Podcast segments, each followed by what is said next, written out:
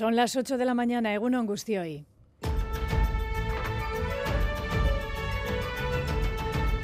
Crónica de Euskadi con Aichiber Bilbao.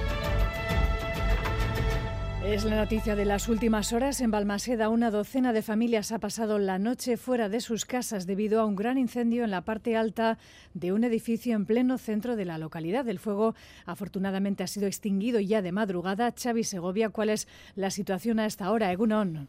Eh, bueno, pues amanece aquí en Balmaseda después de una intensa noche el incendio de un camarote afectado a dos plantas de la calle San Severino número 13, un fuego que comenzaba sobre las 9 de esta pasada noche y no se sofocaba hasta las dos y media de esta madrugada. En total, 13 familias han pasado la noche fuera de sus casas, tanto de este edificio como del colindante. Esto nos contaba un testigo. Cuando ves que estás perdiendo todo, pues, ¿qué vas a contar? Había un chaval que estaba, Miquel, que bajó una persona mayor que tenía una pierna rota con 90 años y bueno, pues el hombre pues se encargó de, desalojar más o menos a la gente. Estaba en shock, ahora acabo de estar hablando con la hermana y bueno, está bastante bien, pero te puedes imaginar el desastre. Con la luz del día, los técnicos del ayuntamiento van a inspeccionar los daños y van a valorar si se puede regresar o no a este edificio y también al colindante que no ha resultado herido. El fuego eh, no ha dejado, como digo, heridos y hasta ahora un retén de bomberos vigila el lugar para que no se revive el fuego.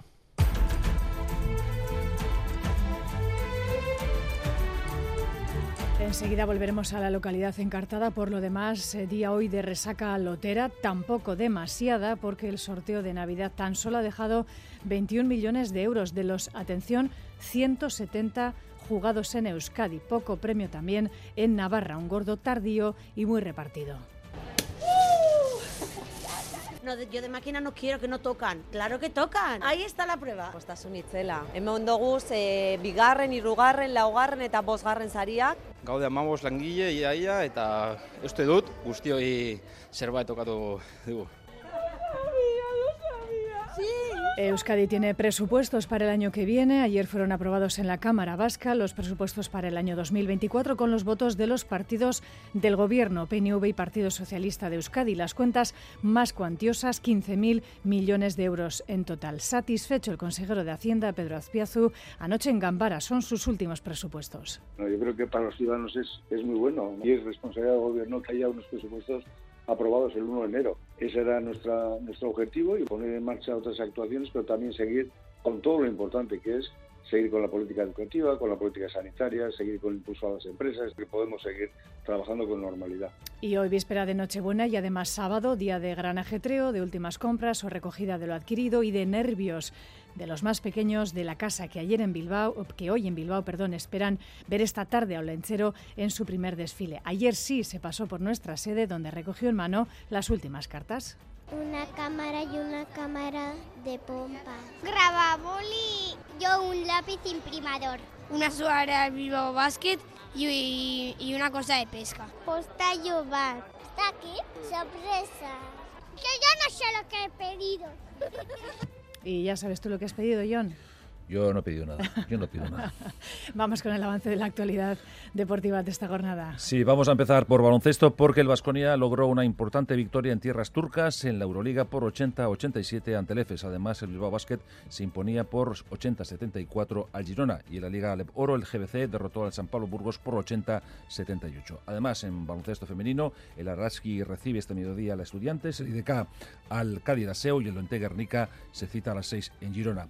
En pelota, Artola e Imaz ganaron por 22-18 a Ezcurdia y Tolosa en Arrasate en el campeonato manista y en el Latano Altuna y Martija superaron por 22-11 a Lasso y Aranguren. Además, esta tarde en Iruña tenemos el Jaca Mariz Currena ante Pello Echeverría y Zabaleta y en el frontón Vizcaya el Ordi y Rezusta se van a medir a Peña y Albisu. En balonmano el Veravera empató a 26 en Granollers y el Betty Aonac cayó, cayó a domicilio ante el Atlético Guardés por 22-20 y un último apunte, Alex Chicón ya está en el campo base del Anapurna de cara a su ascenso invernal y sin oxígeno. Gracias, John. Buscamos ahora en Euskalmet el pronóstico del tiempo para las próximas horas. Y Turriot, según Egunon hemos empezado el día con abundante nubosidad baja y con lloviznas en la vertiente cantábrica, especialmente en el este.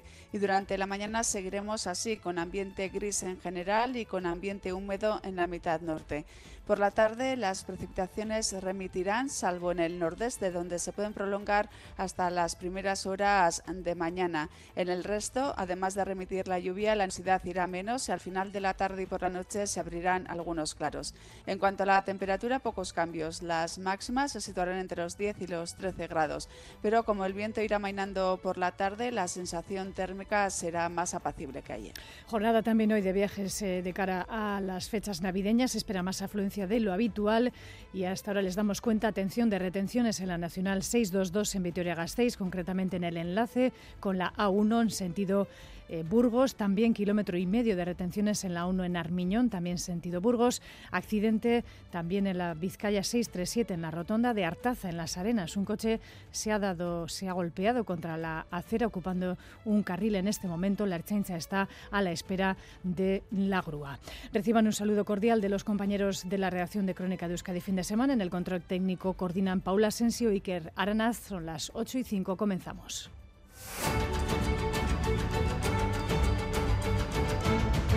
Incendio anoche en el centro de Balmaseda, la localidad encartada que vuelve a revivir el drama por el fuego. En este caso, un incendio urbano localizado en una vivienda del centro, en su parte más alta, que ha obligado a desalojar a en torno a una docena de familias que han pasado esta noche y quizá tenga que serlo así estas Navidades porque es un edificio de madera a la espera de ver los daños. Hasta allí nos vamos, Xavi Segovia, un Berriro. sí, Balmaseda despierta poco a poco después de una complicada noche que comenzaba ayer sobre las 9 un fuego en un camarote de la Plaza San Severino número 13 se extendía con rapidez por las dos últimas plantas del inmueble, ambos mm, edificios, ambas plantas de madera. Los vecinos que no han resultado heridos serán evacuados con rapidez de este y también del edificio colindante. En total, 13 familias que han pasado esta noche fuera de sus casas. Esto es lo que nos contaban algunos vecinos que han sido testigos de lo ocurrido. Sé que había un incendio, eso es, pero no me mandaron fotos anoche y debió de ser en el tejado, pero no sé más. Pero han estado los bomberos aquí toda la noche, como puedes ver. La planta, la última planta, la que se ve afectada, los dos pisos están quemados y parte del tejado, pues como se puede apreciar, está, está destruida. Sobre las dos y media de esta madrugada, el fuego era finalmente sofocado por los bomberos. Un retén continúa aquí por precaución. A lo largo de esta mañana se espera la visita de los técnicos del ayuntamiento que van a inspeccionar el edificio para su evaluación y decidir si los vecinos afectados pueden o no regresar a sus casas en unas fechas, por cierto, muy señaladas como es la Navidad. Por el momento, la situación parece estar controlada aquí en Balmaseda, donde también se prepara el mercado de Navidad.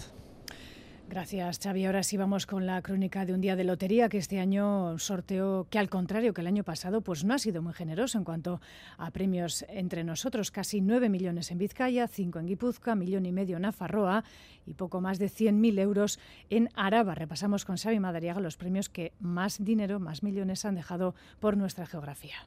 Los casi 17 millones que este año deja la Lotería de Navidad en Euskal Herria saben a poco después de los 90 millones que dejó el año pasado. Estos son los números que nos han rozado esta vez. El gordo, el 88.008. La administración que más décimos de ese ansiado gordo ha vendido está en Zarautz, Guipúzcoa. De los supuestamente itxuziz. Eta gaina ematen dit norbaitek esaten denean, ai, que feo, ba, esate, toma, hau politago, guan polita. Han sido ocho décimos que se han vendido en el Eroski de Zarautz y así el territorio se lleva casi 5 millones de euros.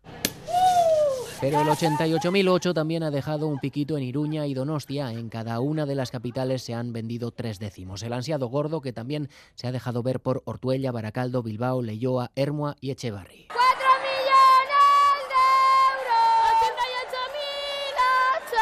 El segundo premio del sorteo extraordinario de Lotería de Navidad, el 58.303, ha dejado 125.000 euros en Gasteiz. Uno de esos décimos se ha vendido en la administración de Duque de Wellington. Tercer y cuarto premio nos han pasado de largo, no han dejado nada en nuestro país. Como contrapunto, los quintos, muy repartidos entre nuestra geografía, con el 57.421 que se lleva la palma. 90 series de ese bonito número han dejado en la céntrica administración de Ledesma 16 en Bilbao la friolera de 5 millones y casi 400.000 euros. Un año más, sí, el año pasado el segundo, y, pero el, el año pasado era muy feo. Este año por fin hemos dado uno súper chulo. Vizcaya es el territorio que más se ha embolsado con casi 9 millones en premios. Así es como la Lotería de la Navidad no se ha fijado este año demasiado en nosotras, aunque el gordo y quintos premios han dejado una nada despreciable lluvia de millones que a más de una persona le van a alegrar las fiestas.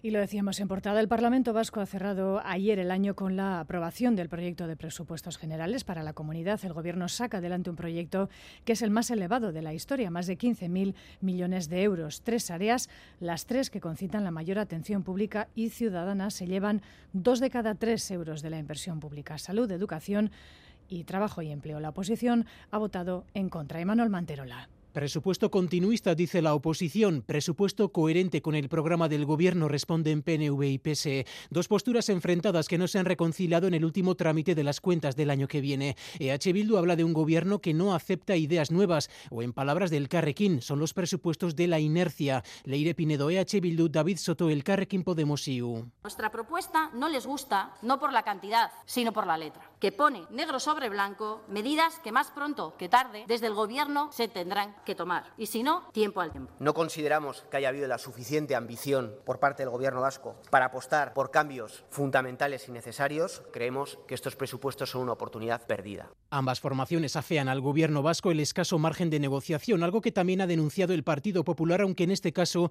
la principal crítica ha sido la obsesión, en palabras de Luis Gordillo, con recaudar para no gastar. No nos parece en absoluto razonable que sigamos pidiendo un esfuerzo fiscal tan importante cuando los recursos que se obtienen se van acumulando ejercicio tras ejercicio. Frente a la oposición, los dos socios de gobierno que enmarcan la actitud del resto de grupos en el contexto preelectoral y en la comodidad de votar que no sabiendo que esto no va a tener consecuencias. la PNV, Ekain Rico PSE. Aurrekontuak onartuko ditu. Boxetik EH Bilduraino lasebeitasuna ematen dizue. Edozein diskurtso egiteko eta ez boskatzeko. Jakin badakizuelako ez duela ondoriorik izango. En el fondo era muy predecible que esto iba a pasar y este proceso convertido por algunos en un debate preelectoral. Unos buenos presupuestos en palabras de los socios, las últimas cuentas de esta legislatura. En Cámpara estuvo anoche invitado el consejero de Hacienda Pedro Azpiazu, quien explicaba la postura del Gobierno este año. La cercanía de las elecciones, decía, ha impedido llegar a acuerdos con el resto de partidos. Se ha visto también con las cuentas en Araba o en Guipúzcoa. Aún así, satisfecho con las últimas cuentas de esta legislatura.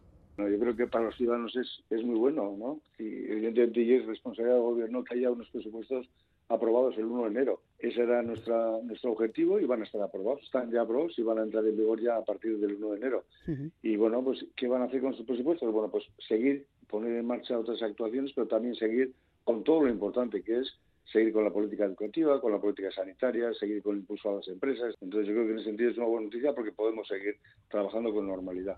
Mientras tanto, la patronal vasca Confebas, que en su habitual comparecencia de fin de año ha cargado contra la ley vasca de subvenciones públicas, aprobada precisamente esta semana, que hará devolver ayudas públicas a las empresas que se deslocalicen, que abandonen nuestro territorio. No ayuda, dicen, en la captación de nuevos proyectos. Irache Ruiz. Dificultar la deslocalización por ley es asustar, ir en contra de las inercias del mercado, según coinciden la presidenta y el director general de la patronal vasca. En vez de trabajar activamente en la atracción y la localización, trabajamos activamente en, en, en la deslocalización. ¿no? Pero ¿cuántos proyectos de deslocalización ha habido? No se nos marcha ninguna gallina, pero con esto no vamos a ser atractivos para tener más gallinas. Tamara Yagüe y Eduardo Arechaga sí que aplauden la prevalencia de los convenios autonómicos frente a los estatales. Así lo pactaron hace seis años con los sindicatos. Sin embargo, critican las formas que el gobierno español lo haya aprobado sin consultar a la mesa de diálogo social. Declaraciones estas en la presentación de las previsiones para el año que viene. Confebas que estima que nuestra economía crecerá a un ritmo similar al de este año, en torno al 1,6%. Se creará algo menos de empleo. 13.000 nuevos afiliados a la seguridad social y una tasa de paro en el torno al 7%, un poco o ligeramente eh, por encima de la Unión Europea, pero por debajo del Estado, como habitualmente solemos registrar. Los cotizantes a la seguridad social seguirán por encima del millón. Euskadi acaba de aprobar sus presupuestos para el año que viene. El Gobierno de Navarra también ha empezado en este caso su negociación presupuestaria. La coalición Euskal Herria Bildu fue ayer la primera interlocutora. Buena sintonía, decía su portavoz Laura Aznal. Hemos visto buena sintonía, son los quintos presupuestos ya y como digo, lo que pretendemos es hacerlo ahora con más ambición porque estamos en mejor posición, porque somos la interlocución única y porque tenemos toda la voluntad de seguir siendo constructivas en realizar aportaciones, como digo, en favor de, de responder a las necesidades que tiene la ciudadanía navarra en este momento. Y sin salir de la comunidad foral, a menos de una semana del regreso de Joseba Sirón a la alcaldía de Pamplona, ayer escuchábamos los deseos navideños de la presidenta María Chivite en, en su tradición brindis. Como presidenta y también secretaria general del Partido Socialista de Navarra, Chivite ha avalado la moción de censura en Iruña y, sin mencionar expresamente el acuerdo, ha apelado al diálogo frente a la confrontación. Ollane Arangoa. La presidenta Chivite defiende el diálogo y el acuerdo entre diferentes frente a la confrontación y el ruido de las derechas. Afirma que llegar a acuerdos fortalece a Navarra y al propio gobierno. Porque el diálogo está siendo la principal herramienta de trabajo y nuestro papel es dar respuesta a la ciudadanía y no generar más confrontación. Llegar a acuerdos fortalece a Navarra. Hay quien piensa que el aislamiento es una estrategia, pero yo creo que hacen flaco favor, sobre todo a las personas más vulnerables. Chivite asegura que el gobierno va a seguir relacionándose con lealtad con todas las instituciones, independientemente del color político que tengan, y junto a los consejeros y consejeras y otros miembros de su ejecutivo, brindaba por que este 2024 llegue con menos ruido, con menos decibelios y con más compromiso, respeto y diálogo. Ahí siempre nos van a encontrar. Y a los miembros de su gobierno les pide que estén a la altura de la sociedad a la que representan y para la que trabajan.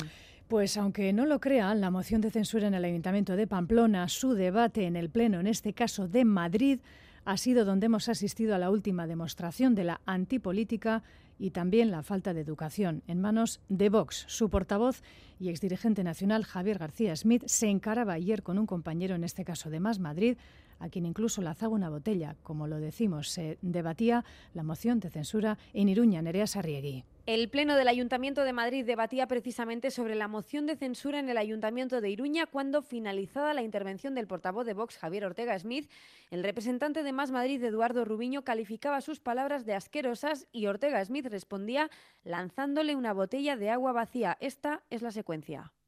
Señor Ortega, agradecería a toda la bancada de la izquierda que se siente. Yo le pido perdón si él me pide perdón de lo que me ha dicho. O sea, que usted tiene derecho a agredir a las personas cuando le dicen cosas que no le gustan a usted. Así funciona este pleno, ¿no? ¿Me dejas un momento, por favor? Me parece inaceptable lo que ha hecho el señor Ortega. Yo no he tocado físicamente a ningún concejal. El señor Ortega Smith me ha tirado una botella sobre el, el escaño. Todos los representantes de Más Madrid y el PSOE abandonaban el pleno pidiendo la dimisión de Ortega Smith. También el PP ya escuchaban al alcalde Almeida, calificaba de inaceptable lo ocurrido.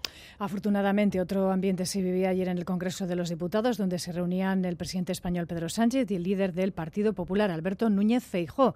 Acuerdo para desatascar la reforma del Consejo General del Poder Judicial, pero no para parar el cambio en la alcaldía de la capital navarra, Nerea. Si Feijóo se ha encontrado con el no rotundo de Sánchez ante la mayoría de sus peticiones, ni retirará la ley de amnistía ni tampoco dará marcha atrás en la moción de censura del Ayuntamiento de Iruña. Me ha dicho que no, que va a facilitar la investidura de Bildu. Lo que queremos es que Pamplona recupere la normalidad institucional. Respondía así la portavoz de la Moncloa, Pilar Alegría, voz del presidente fuera de la reunión. En medio de este clima de tensión, no obstante, han sido capaces de empezar a desbloquear, con cinco años de retraso, la renovación del Consejo General del Poder Judicial. Hemos acordado una fórmula para que la Comisión Europea medie y verifique a petición del PP, la Comisión Europea actuará como mediador en las negociaciones. Feijó prefiere hablar de supervisión. Equiparar la comisión a un mediador salvadoreño especializado en banda armada me parece una falta de respeto. Lo que han cerrado ya es que modificarán la Constitución para eliminar el término disminuidos y sustituirlo por personas con discapacidad. Lo harán rápido, registro antes de que acabe el año y aprobación en enero. Crónica de Euskadi con Aichiber Bilbao. Y se lo hemos contado en este informativo, ayer se celebraba el sorteo de la lotería, pero no todos son noticias agradables y amables en torno a la lotería, el gasto de los eh, ciudadanos y detrás de estas cifras se encuentran también casos de ludopatía. Comprar, intercambiarse décimos de lotería es algo habitual, socialmente muy aceptado, pero que puede generar problemas. No es el sorteo más adictivo, nos dicen, pero sí en el que se juegan más cantidades. Lier Puente. Hemos vuelto a ver largas colas en las administraciones que habitualmente reparten premios y anuncios entrañables y emocionales que llaman a comprar. Cada Navidad tus sueños juegan a la lotería. Que la suerte te acompañe. Está socialmente bien visto, aunque el resto del año no juguemos. Padre igual algún euromillón sí coge, pero sí, en Navidad es cuando suelen coger. Mi padre le regalan a otras empresas y a mis abuelos también y pues si nos toca se reparte. No suelo, pero esta vez he cogido del trabajo uno. Muchas veces se pierde más que se invierte. No engancha tanto por ser solo una vez al año, pero puede provocar ludopatía. John Antón, presidente de Equincha Lubis, ayuda a ludópatas de Vizcaya. La publicidad es un bombazo, estar todo el día ofreciendo juego y más socialmente aceptado. Pues estos días está autorizado a jugar. Que una persona ahorre su dinero, pues no quiere decir que tenga un problema con el juego. El problema lo tendría si después de este sorteo jugaría todos los días de 2.000 euros, dejaría de comer o dejaría de pagar sus cosas.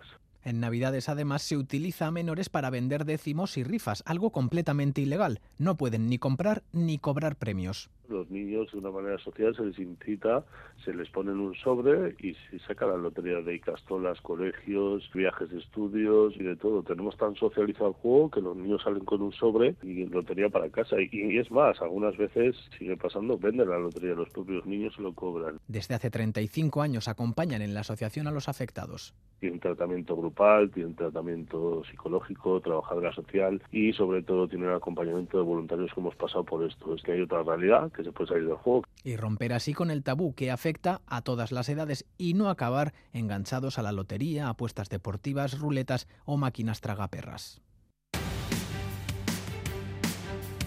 Crónica de Euskadi.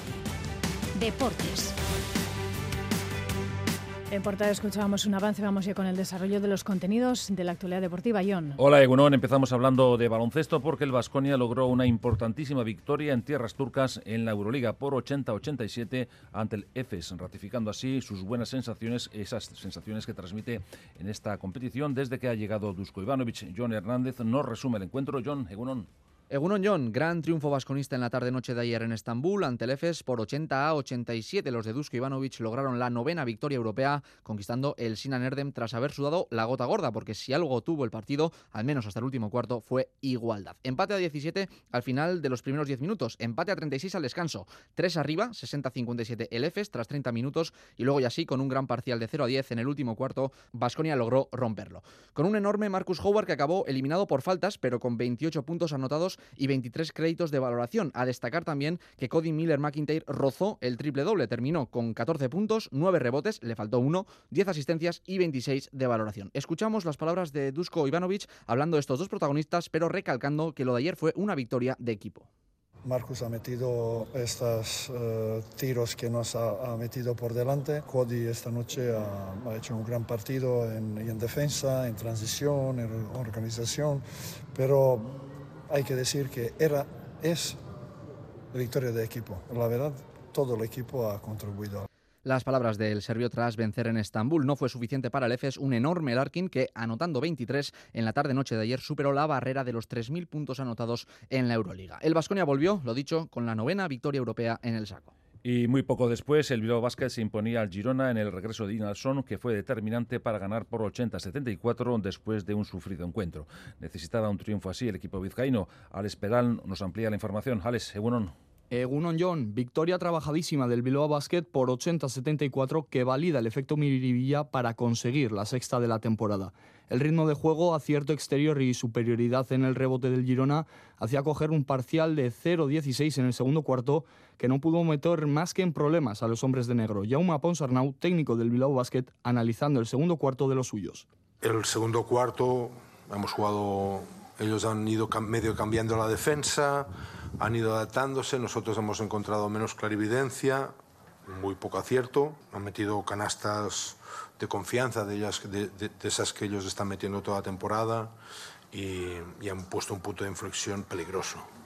Sin embargo, el cambio de mentalidad vino tras los vestuarios, donde los Vizcaitarras igualaron el rebote y mejoraron la actitud defensiva. Yo la sensación que, que he tenido que hemos hecho un paso de mentalidad durante muchos momentos del partido y que, y que uno de estos pasos es sin ninguna duda de, de encontrarnos un poquito mejor con, con, el nivel físico que hemos mostrado. A la intensidad de, de Reader, la anotación de Kileya Jones y la generación impecable de Renfro, el mejor del encuentro, se le sumaba la aparición de Inalson, clave con su aportación en los tableros. La verdad es que ha estado súper sólido atrás, ha cogido rebotes que no tenían por qué ser suyos y Trippi ha sido clave para darnos solidez en todo esto. Nos da comodidad, ¿no? nos da tranquilidad tener a Trippi, a pesar que en, en ataque creemos que podemos hacerlo mucho mejor con él. En defensa es el jugador de los mejores jugadores que tenemos, sin ninguna duda. Lo dicho, sexta victoria en Liga Endesa para el Bilbao Basket con la que respira y se aleja de los puestos de descenso. Y en la Liga Alep Oro, golpe en la mesa del GBC que derrotó al San Pablo Burgos por 80-78 en un duelo con vaivenes y sufrimiento final. Miquel Odriozola destacaba el valor de la victoria. Durante muchos minutos creo que, que, hemos hecho un baloncesto muy bueno, hemos sabido defender muy bien, creo que, que han sabido estar juntos, que han sabido eh, trabajar mucho, tener paciencia, creer en lo que, lo que hacíamos. Eh, cuando vas 20 arriba desde tan, tan pronto es difícil cerrar los partidos y hay muchos que, que se vuelven, creíamos que lo teníamos ya con 12 arriba, pero se nos han puesto por debajo de 10, nos ha entrado el miedo y no lo hemos sabido gestionar, ¿no? Nos ha entrado el miedo a todos, yo creo que a mí el primero, ¿no? Y, y bueno, pues al final perdimos contra Coruña de una forma parecida y, y, nadie quería que volviese a pasar. Pues bueno, al final no sé si entre todos hemos soplado o ha venido Lencero a regalárnoslo o, o alguien se ha quedado sin pulmones por mí, no sé qué ha pasado, pero el balón ha salido y, y bueno, pues, pues hemos ganado, pero, pero en ningún momento ese, ese final y esa falta de reacción que hemos tenido en dos minutos puede empañar todo el resto de trabajo que hemos hecho. Hablamos de baloncesto femenino porque el Araski recibe este mediodía al estudiante sexto en la tabla, mientras que el IDK hace de anfitrión ante el Cádiz Seus, que es cuarto por la cola. Por su parte, el Ointe tiene cita a las seis con el Girona, cuarto clasificado, con las mismas victorias que las vizcaínas a domicilio. Dejamos las canastas, nos vamos ahora con el mundo de la pelota. Un mundo de la pelota en el que tenemos que resumir lo sucedido ayer porque en Arrasate, Artola e Imaz ganaron por 22-18 a Ezcurdia y Tolosa dentro del campeonato malista. Ezcurdia se quejaba de una decisión arbitral que pudo haber cambiado el desarrollo del partido. Eh, he visto clara buena, aquí en la chapa si votáis ya cambia de eso y no vota la pelota y ha votado normal la pelota, ha hecho, no ha hecho ningún extraño. Pero bueno, hay que seguir. Sí, yo he visto clara buena, ¿no? He celebrado y todo y el juez de delante también no ha dicho nada, el juez de atrás mala, pero bueno. Jugada decisiva, 19-18 íbamos, era 19 iguales. Teníamos intención de cambiar la pelota cuando hacíamos el tanto y era momento clave, ¿no? Pero bueno, el otro día en Barcelona también un tanto nos quitaron, eh, pudimos ganar, hoy tengo sensación de que nos han quitado otro tanto muy muy importante y hoy pues la verdad que muy quemado, muy enfadado. Y en Atano Donostiarra, Altuna y Martija ganaron por 22-11 a Lasso y Aranguren. Seguimos con más pelota porque esta tarde hay doble sesión. Tenemos en Iruña el partido de máximo nivel entre Jaca y Mariz Currena ante Pello Echeverría y Zabaleta. La crónica previa nos la ofrece nuestro compañero Miquel Bilbao. Miquel, Egunon. Egunon John, olor a partidazo en el abril, se enfrentan los primeros e invictos, Jaca Mariz Currena ante los segundos, ante Pello y Zabaleta. La bombonera se va a llenar para disfrutar de dos grandes zagueros. Mariz Currena reconoce lo especial que es jugar ante el zaguero de Charren. Siempre jugar contra José es, es bonito, ¿no? Eh, un zaguero que, que aprieta tanto, el, que más diferencias ha sacado en, en, en, los últimos años. Jugar contra José siempre es bonito y además jugar aquí en el Abril, que seguramente estará lleno, prácticamente lleno, pues es muy bonito y a ver si, si conseguimos ese quinto punto. Jaca y Currena encadenan cuatro victorias consecutivas. Además, en la última jornada pasaron por encima de Artola Imaz. Pello y Zabaleta también están en racha, encadenan tres partidos con victoria tras perder en la primera jornada. Hoy el listón está alto, batir a la pareja de moda, Zabaleta. Vamos contra la pareja de moda, se puede decir. Eh, están demostrando un nivel, bueno, eh, John atrás está muy fuerte, muy, muy potente y una pareja ahora mismo a batir pues muy complicada. Con todo el papel vendido, la Brita coge ese partidazo en la parte alta de la tabla. Los primeros, Jacamalek corren ante los segundos, ante Pello y Zabaleta. Y en el frontón Vizcaya tenemos el Lordi y Rezusta frente a Peña y el Visu.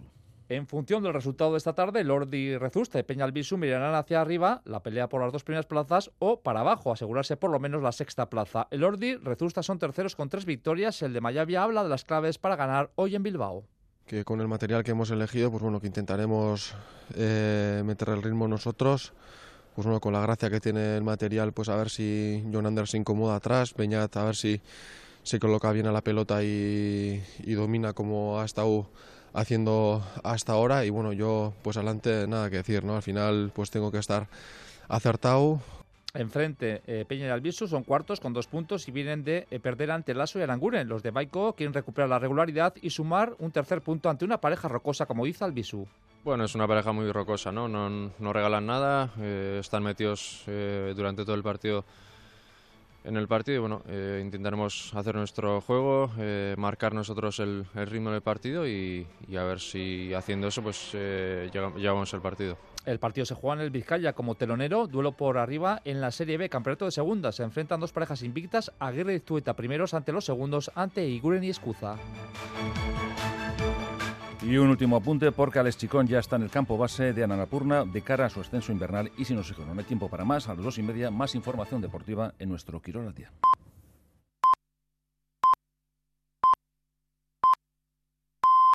Son las ocho y media de la mañana, Egunon.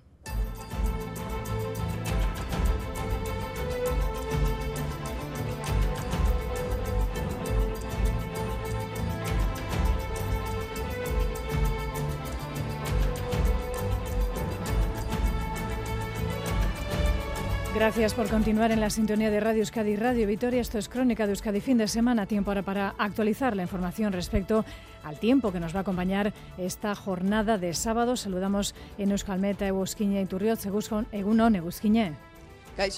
¿Qué tiempo nos espera para hoy, víspera de Nochebuena? Pues durante la mañana seguiremos con ambiente gris en general y con lluvias en la vertiente cantábrica, sobre todo en el este. Por la tarde las precipitaciones remitirán, salvo en el nordeste, donde se pueden prolongar hasta las primeras horas del domingo, pero en el resto, además de remitir la lluvia, la nubosidad irá a menos y al final de la tarde y por la noche se abrirán algunos claros. Y en cuanto a la temperatura, pocos cambios. Las máximas se situarán entre los 10 y los 13 grados. ¿Y qué podemos decir de mañana? Pues eh, mañana esperamos tiempo estable con ambiente soleado en las horas centrales. Eso sí, arrancaremos el día con bancos de niebla en el interior y con nubosidad baja en la vertiente cantábrica. Le costará un poco levantar, sobre todo en Álava, pero en la mayoría de las localidades en las horas centrales predominará el ambiente soleado. El viento apenas se va a notar y las temperaturas diurnas subirán un poco, con máximas entre los 10 y los 15 grados. Por tanto, en las horas centrales ambiente agradable. Es que Aricasco, Egusquiñeta, Eguberrión. Verdiña, Guberrión. Tenemos ahora en los termómetros 11 grados, registran los termómetros en eh, Bilbao, Donostia, Bayona, 8 en Iruña y 7 en Gasteiz. En carreteras, atención, hoy es día de ajetreo también en nuestra red viaria. Hay retenciones ya de kilómetro y medio, la Nacional 622 en Vitoria-Gasteiz, en el enlace de la A1 sentido Burgos, también sentido Burgos, retenciones de 2 kilómetros en este caso, en la propia autopista, en la A1 en Armiñón y precaución todavía en Vizcaya, en la Vizcaya 637 en la rotonda de Artaza. Un vehículo se ha salido de la calzada y todavía ocupa un carril en, mm, como decimos, la rotonda, en este caso de Artaza, a las 8 y 32. Gana una tarjeta regalo de 1000 euros por comprar en Garbera tus marcas preferidas. Primark, Zara, Maison Dumont, Bershka, JD Sport, Nike, Sephora, Primor, Foster's Hollywood, Vips y más. Con parking gratis. Esta Navidad nos vemos en Garbera. Consultar bases legales de la promoción en la web de Garbera. Mañana en E ETV2. Suscríbete a la plataforma más loca y descacharrante del mercado. Sí, tú. Netflix. El de la cuarta fila, sí. Pero, ¿cómo? Y después... Mira, los vascos se ríen de ellos mismos. 20 años de Vaya Semanita. El imborrable recuerdo del programa más políticamente incorrecto de la historia. Lo primero que se pensaba en aquella época era, vaya pues. Mañana por la noche en E ETV2. Hemen gaude elkarrekin, abentura handi batean. Abenduaren hogeita bian zinemetan, Los Minions eta Gru mi villano favoritoren sortzaileen eskutik, migrazioa, bidaia ahate zina. Zertan leku hau. Zine Euskadiren eskutik, migrazioa, bidaia ahate zina. Zinema Euskaraz programa, Eusko Jaurlaritza. Estas Navidades regala artesanía. Gabonart, la feria de artesanía de Navidad de Bilbao, te espera en el Muelle del Arenal del 15 de diciembre al 5 de enero. Estas Navidades ven a Gabonar. Mañanas de 11 a 2 y media y tardes de 5 a 8 y media. Estas Navidades regala originalidad, diversidad, maestría y productos de calidad única. Estas Navidades ven a Gabonart. Con el apoyo de la Diputación Foral de Vizcaya. Tabacalera presenta Máquinas de Ingenio, Jakintzen Bidegurutzean. Una exposición de prototipos que fusionan arte y ciencia creados entre artistas e investigadores.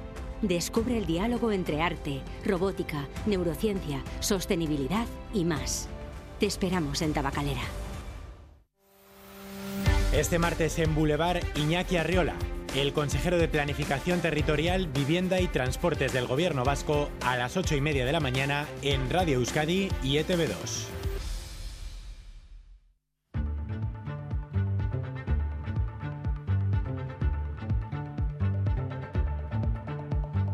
Flashback.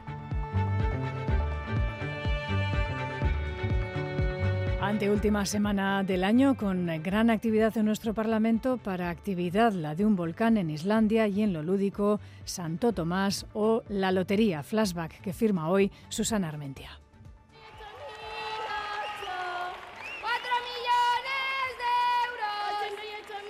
Gordo se hizo esperar, pero no pasó de largo. Algo cayó en Bilbao, Ortuella, Zarauz, Iruña o Cordovilla. Han sido algunas de las localidades en vascas agraciadas, pero entre los más felices, John Urquiola, de la Administración de Lotería del Centro Comercial Artea, y con él estaba la unidad móvil de Radio Euskadi. John, Sorionak. Es que recasco. Bueno, vaya mañana. No sé si no se puede pedir más. Eh, no se puede pedir más. O sea, es que estoy auto. Estoy auto. Sea, increíble. Cuatro premios. O sea, el gordo es la hostia. Y a la lotería se refería también el consejero de Hacienda, Pedro Azpiazu, al quedar aprobado el presupuesto para el año que viene, 15.000 millones de euros, la cifra más elevada de la historia. Hoy a Euskadi, permítanme la metáfora, le ha tocado la lotería, con un presupuesto que apuesta por la inversión pública como motor de crecimiento, con salud y educación como dos pilares esenciales, junto a la vivienda y políticas sociales, foco puesto en las personas. La mayoría parlamentaria de los socios de gobierno también permitió aprobar seis leyes de calado en un pleno maratoniano celebrado el jueves. Una de ellas era la de educación. El consejero Vildarrach no tenía dudas de que la mayoría de la sociedad vasca respalda esta ley a pesar del no de la oposición.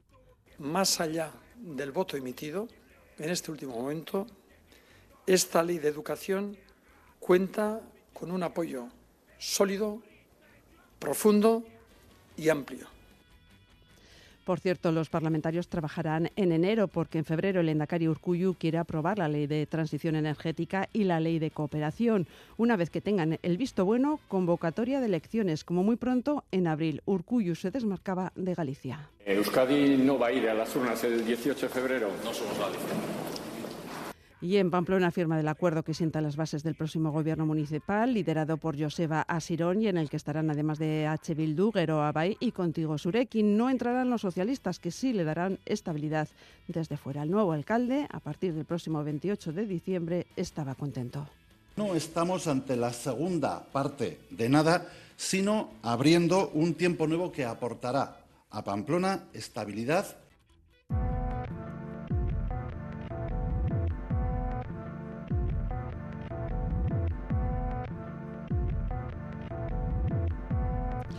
Concentración ciudadana en Guernica en apoyo a la mujer que denunciaba abusos sexuales por parte del que fue su entrenador de baloncesto en el colegio y, con el que coincidió pues, posteriormente en el Lointec en Guernica, Mario López. La reacción de los y las vecinas fue inmediata. Más tiempo ha costado la del club, cuyo presidente ha pedido perdón. Oso valiente izen da, ausartu bada hori dana kontatzen. Ze gogorra da, eh? eh somos conscientes de la gravedad de la situación y también entonamos el mea culpa y pedimos perdón si, no sé, si no pudimos gestionar correctamente este asunto. Investigación también de abusos sexuales en los escolapios de Bilbao a raíz de la denuncia de dos antiguos alumnos que acusan a un religioso que falleció el año pasado de abusar de ellos y no fueron los únicos. El portavoz de esta comunidad calificaba de valientes a los que han puesto la denuncia y pedía perdón en aquel momento era pues eh, guardar un secreto, eran temas tabú, eh, a lo mejor cambiar de sitio al victimario. Hoy no podemos aprobarlas, por supuesto que no. Entonces pedimos perdón.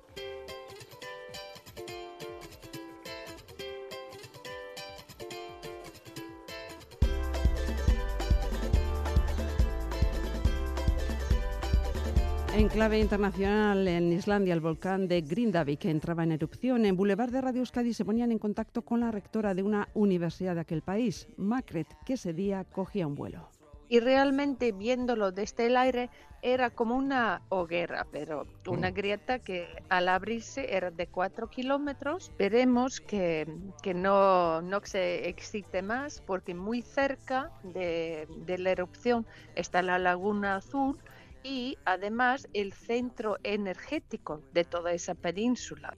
Y en muchas casas la Navidad comienza con la lotería, en otras el pistoletazo de salida es el mercado de Santo Tomás. En Donostia la reina este año ha sido Sicily, una cerda de 340 kilos.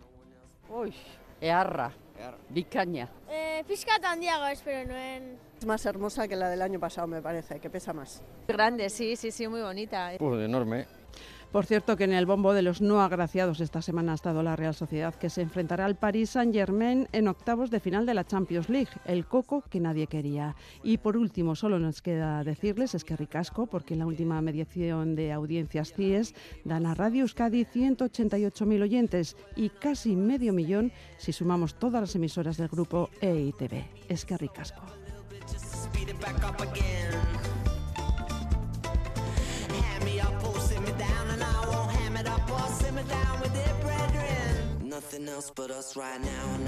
Es que ricasco que hacemos también eh, nuestro, los compañeros y compañeras de Crónica de Euskadi fin de semana. Es tiempo de pasar, repasar las hojas de los periódicos, ojear lo que han publicado las rotativas de los periódicos, también la prensa digital. Nuestro compañero Lior Puente se ha encargado hoy de hacer el repaso de lo más destacado. ¿Con qué empezamos, Lier? Egunon. Egunon Bay, hoy es 23 de diciembre, el día después de la Lotería de Navidad y todos los periódicos hacen un amplio y espacioso seguimiento de los agraciados y las aperturas de las botellas de champán, algunos con suplementos especiales incluso. Y sí, este año también todos los periódicos traen el listado completo de los números premiados, aunque preparen las gafas o una buena lupa, ya que para ahorrar papel lo publican en una única página por ambas caras y los números son diminutos. Como vemos, para los que no se apañen con los buscadores digitales, siempre queda el listado tradicional de los periódicos.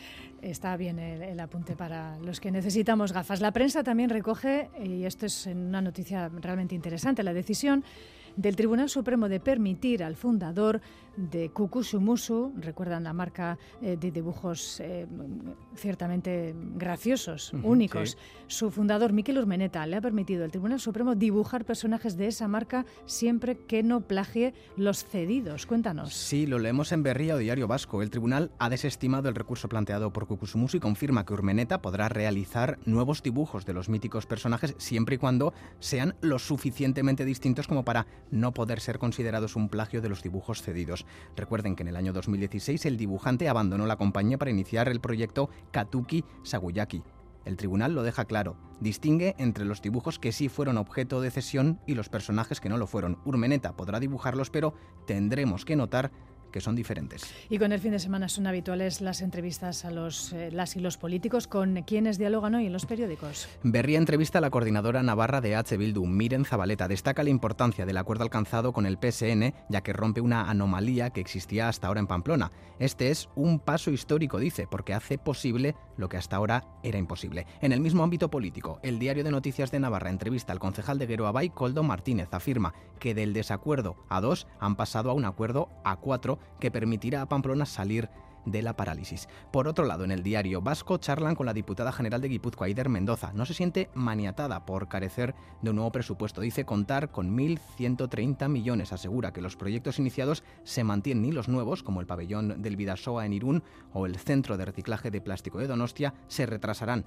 pero nada más. Y ayer unos compañeros y compañeras de los medios de prensa fueron a la huelga y ello hoy tiene repercusión en su cabecera. Sí, se trata del periódico Della. En la portada podemos leer una nota de la dirección. Aseguran que hoy publican en edición reducida en alguna de sus secciones para mantener el compromiso diario con las y los lectores y respetando el derecho a la huelga de parte de la plantilla. Los trabajadores han parado ayer para denunciar que llevan 15 años con el sueldo congelado, con una pérdida del poder adquisitivo del 40% y con una reducción de la plantilla a la mitad.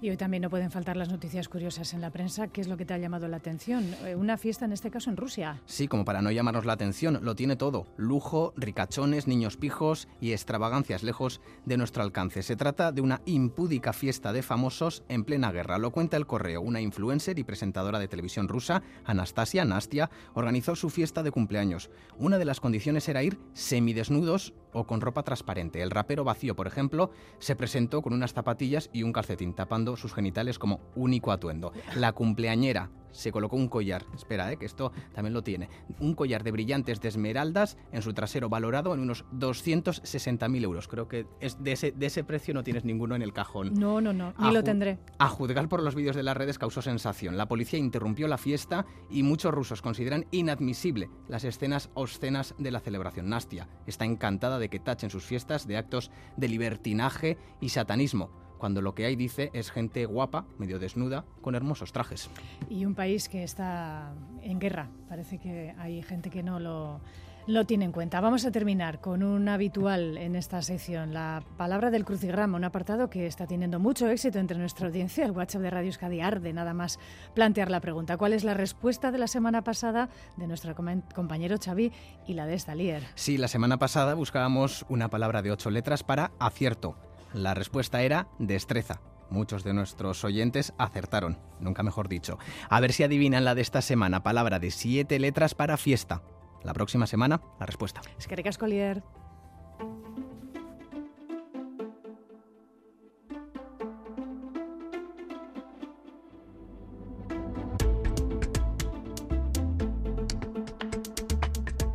Continuamos en Crónica de Euskadi fin de semana. En los próximos minutos vamos a hablar de una infraestructura logística del país muy importante en relación a la economía, en concreto del territorio de Guipúzcoa. David Candelario, director de la Autoridad Portuaria de Pasaya. Egunon.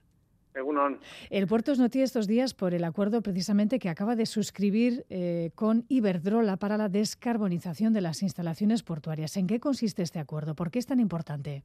Lo es, lo es porque vamos a ser una infraestructura pionera en el hecho de que eh, podamos ya permitir que los barcos, eh, una serie de barcos que, atracan en el puerto, cuando están atracados y que tienen que seguir teniendo en marcha equipos auxiliares y demás a través de hoy en día, ¿no? Motores auxiliares, eh, lo hagan conectándose, digamos, al muelle a unas tomas eléctricas que permiten apagar esos motores eléctricos y eso redunda en muchas menos emisiones de, CO2 y de gases y a su vez también en, que el ruido que emiten esos motores auxiliares pues directamente pasa a ser cero. Vamos a, implantarlo en un único muelle en el que atraca una línea regular, los buques que llevan los coches entre tres y cuatro buques pero que escalan eh, unas tres de tres a cuatro veces eh, por semana. O sea, estaríamos hablando al final eh, aproximadamente de, unas 200, digamos, eh, maniobras de atraque a lo largo del año que podrían estar eh, pasando a apagar ¿no? sus motores auxiliares. una más antes de ir ya con los,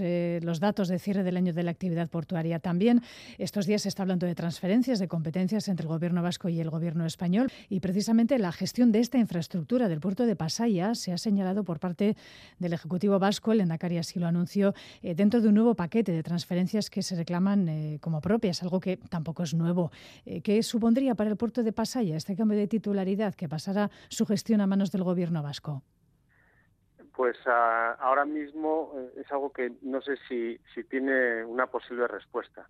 Quiero decir, eh, va a depender mucho, evidentemente, de, en qué términos se, se, llegase a acordar esa cuestión. Ahora mismo no hay un texto o una definición contra la que poder analizar y, ver los efectos. Es algo que en el seno de las comisiones, ¿no? en este caso de transferencias, que puedan estar eh, tratando y abordando, pues se irá viendo en su caso, si es que se da, eh, esa posible transferencia. Ahora mismo no hay ningún criterio por mi parte que, pueda valorar. De acuerdo, vamos ya con el cierre del año. ¿Cuáles son las grandes cifras del puerto de Pasaya este año 2023, que ya le queda poco para finalizar? Sí, pues este año estamos ante un cierre más o menos en el que el tráfico eh, estará subiendo entre un 6 y un 7%. Ya el año pasado nosotros ya habíamos recuperado tráficos eh, prepandémicos, ¿no? que es como la nueva referencia, vamos a decir, mm. económica. ¿no? Y para tantas cosas, ¿eh? Exacto, exacto, ¿no? Y por tanto estamos en unos buenos eh, tráficos. somos un puerto que atiende a la industria, a la siderurgia ¿no? del territorio de Guipúzcoa pero que también somos puerta de entrada de, básicamente la siderurgia del norte de Europa, las bobinas, con los perfiles planos con los que luego van a, todo tipo de fábricas, desde electrodomésticos o las de automóviles, ¿no? Para, para ir construyendo carrocerías o estructuras de, electrodomésticos, por ejemplo. Y ahí somos también un, referente de, digamos, la cornisa cantábrica, ¿no? Y en esas se están comportando eh, bastante bien. Hay un tráfico que está este año especialmente al alza y que es eh, claramente coyuntural, que es el, el tema de los cereales. Eh, ahí es, eh, hemos eh, casi casi multiplicado por cinco esos tráficos, pero que atienden a, a la coyuntura de bueno la guerra de Ucrania y luego la, la, componente de sequía ¿no? que ha habido implican que se tengan que, que aumentar la importación de cereales. En eso pues estamos también pues cerca casi de las 400.000 toneladas eh, para cerrar esa cifra eh, el año. También somos muy fuertes es en el tráfico de vehículos, la exportación de, los vehículos que se hace desde el puerto de Pasaya, que este año también eh, vamos a estar cerca de una cifra ya, no récord, pero prácticamente de 270.000 unidades que es estar subiendo en torno a un 15% respecto al año pasado. Es, eh, los automóviles también es un tráfico que este año se está comportando muy bien. Eh, hablando de la hidrometalurgia y de la actividad del puerto en este sentido, eh, ¿se han recuperado, se ha recuperado eh, de los vaivenes que hemos visto eh, bueno, pues estos últimos meses respecto a la producción de acero, por ejemplo, en plantas de Guipúzcoa, la crisis de semiconductores? Sí, es un sector que ha sufrido yo creo que unos dos últimos años eh, muy complicados. Mm. Eh, una principal por el, el, alza del precio de la energía.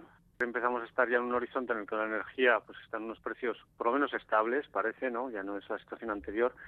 Respecto, como decía, al año pasado eh, está prácticamente en los mismos eh, volúmenes de, de tráfico que, tanto que entran como que salen. Y los automóviles, que son los que principalmente sufrieron también la otra crisis que fue la de los semiconductores, eh, aparentemente también este año ya yo creo que eh, han, superado esa escasez y, y, ahora mismo yo creo que es el es el principal efecto de haberlo superado es el que el que los propios tráficos de, de vehículos en este puerto y en general ¿eh? en el resto del sistema portuario también han subido eh, estén ahora las fábricas pues produciendo o por lo menos exportando, sacando eh, bastantes más vehículos que el año pasado. Precisamente en un informe de la Asociación de Fabricantes de Automóviles, eh, la flexibilidad del servicio del puerto y también la conectividad son eh, los aspectos mejor valorados, ¿no? que están haciendo el puerto de Pasaya, como decía, bueno, pues una, una puerta de salida también a mucha de la producción que se hace en el Estado, en las plantas del Estado.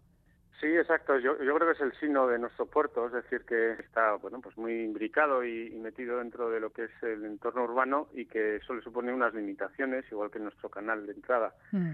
Pero yo creo que históricamente este puerto ha hecho de la necesidad virtud, ha conseguido siempre ser un puerto ágil, es decir, suplir todas esas, digamos, limitaciones a base de prestar un buen servicio, de darle, digamos, a la mercancía, digamos, un trato eh, vamos a decir, de valor añadido, por lo menos, eh, vamos a decirlo, de, de un trato de, de, calidad que destaque sobre el resto del sistema portuario y que vendría a ser nuestra seña de identidad, ¿no?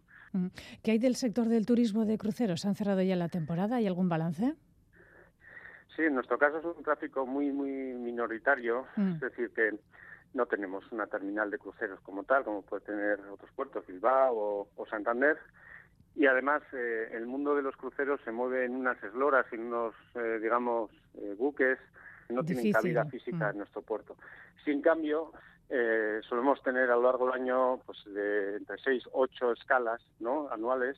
Que, ¿Qué es eso? Que es un tráfico muy residual, pero nos da acceso a, digamos, a unos cruceros que son de esloras pequeñas y, y, y digamos que no es este tráfico masivo o este desembarco ¿no? de casi miles de personas, como puede ser uno de los puertos del Estado, como puede ser Barcelona, ¿no? que también supone un desequilibrio desde el punto de vista del territorio, ¿no? A lo mejor en total mil al año, un turista, digamos, de, vamos a decirlo, de un cierto standing, un alto standing, ¿no? Que, que revierte, entiendo yo, en, en ser turísticamente más atractivo. Eh, comentaba usted ahora, o mencionaba el puerto de Barcelona. ¿Con qué puertos compite Pasaya en el Estado, también en el entorno europeo? ¿En qué, en qué liga juega Pasaya? Que, ¿En qué competimos? Realmente eh, nuestra fachada es eh, el Cantábrico y, los tráficos que, que, que, atendemos principalmente son los de Gran Bretaña y el norte de Europa. Pasilla no tiene contenedores, pues no tenemos una competencia, digamos, o no, no suponemos una competencia para otros puertos en ese tráfico. En cambio, en los vehículos, con la siderurgia, eh, nos estamos siempre moviendo con, con, el resto de puertos que hay en el Cantábrico, digamos, desde Asturias hasta casi aquí la frontera con Francia que representamos nosotros, pues ahí la mercancía puede estar dudando en algún caso sobre si ir a un puerto u otro. Mm, por nuestra parte creemos que, que los tráficos que estamos atendiendo eh, lo son, como he dicho antes, por el servicio que prestamos y por la cercanía, digamos, en distancia a través de camión y demás, que es eh, en este caso, pues como puede ser el interior de Guipúzcoa o Navarra o Aragón, que tienden a venir naturalmente por nuestro puerto, pues la suma de todo nos llevaría a que, bueno, competimos con el resto de puertos, pero pero hay una parte de, esa competencia que, normalmente no se tendría que dar porque la mercancía va a elegir siempre el camino más corto. ¿Cuáles son los eh, principales retos para estos próximos años ya finalmente, David? Pues en nuestro caso, estos últimos años, estos dos, tres últimos años, hemos estado actuando mucho en inversiones de puerto-ciudad, eh, la cubierta de la lonja, la cubierta de los almacenes de Herrera. Bueno, yo creo que hemos dado grandes pasos, eh, digamos, en inversiones eh, dedicadas al entorno ciudad y los próximos años eh, vienen las inversiones asociadas a, puerto, pues, iluminar el canal de entrada, por ejemplo, para que por la noche los buques puedan mejorar la seguridad y, de tránsito, ampliar el acceso que hay entre muelles, ¿no? La obra marítima pura en la dársena de Lezo, donde vamos a dedicar en, torno a 23 millones de euros. Eh, eh, ahí van a estar concentradas, digamos, ahora mismo las principales inversiones de, la autoridad portuaria, encaminadas a mejorar la accesibilidad portuaria y el, digamos el tránsito de los barcos. Eh, David, si me permite una más también de la actualidad, en este caso eh, internacional, porque llegan malas noticias desde el Mediterráneo debido a esa conflictividad que va en aumento en torno a los tráficos en el canal de Suez por el apoyo de milicias yemeníes a, Hamas, en este caso, en relación ya con el conflicto bélico en, en, Israel. Los, bueno, las empresas, en este caso las cámaras de comercio advierten de que bueno, esto puede repercutir también en costes. No sé si están atendiendo a, esta, a, esta, a este vértice también de la, de la actualidad internacional en este caso. En, en nuestro caso, como atendemos sobre todo el norte de Europa y mm. demás, vamos a decir que estaríamos ajenos, pero luego está el propio efecto de estar en una economía global. Sí que es verdad que, que un cierre o una limitación o un desvío de los tráficos eh, evitando ¿no? el paso del Mar Rojo, ¿no? como se está hablando, eh, claramente tendría un impacto en el incremento de los costes ¿no? de, esas mercancías que tienen que pues transitar más tiempo recorriendo dando la vuelta a África y demás que vamos a de una u otra manera eh, entre comillas pues pues eh, sufrir todos no porque de alguna manera se repercutirá no sé si tendrá algún efecto en, el flete de, los buques no en el precio mm. de esos buques pero luego en la, en la de la economía global en las que todos ¿eh? tenemos que estar gestionando costes y, y demás, eh, no es descartable pues que tenga algún tipo de incidencia no eh, en el incremento de costes no sé si la energía o determinados bienes que, que ahora mismo pues vienen desde Asia y que, que van a estar pues eso eh, recorriendo estando entre entre 6, 8, 10 días más de navegación, con lo que ello supone en, el incremento de coste. Ver venir. Pues David Candelario, director de la Autoridad Portuaria de Pasaya, muchas gracias por responder la llamada de Radio Euskadi. Hasta cuando quiera. Vale, soy Escaricasco. Agur, Escaricasco.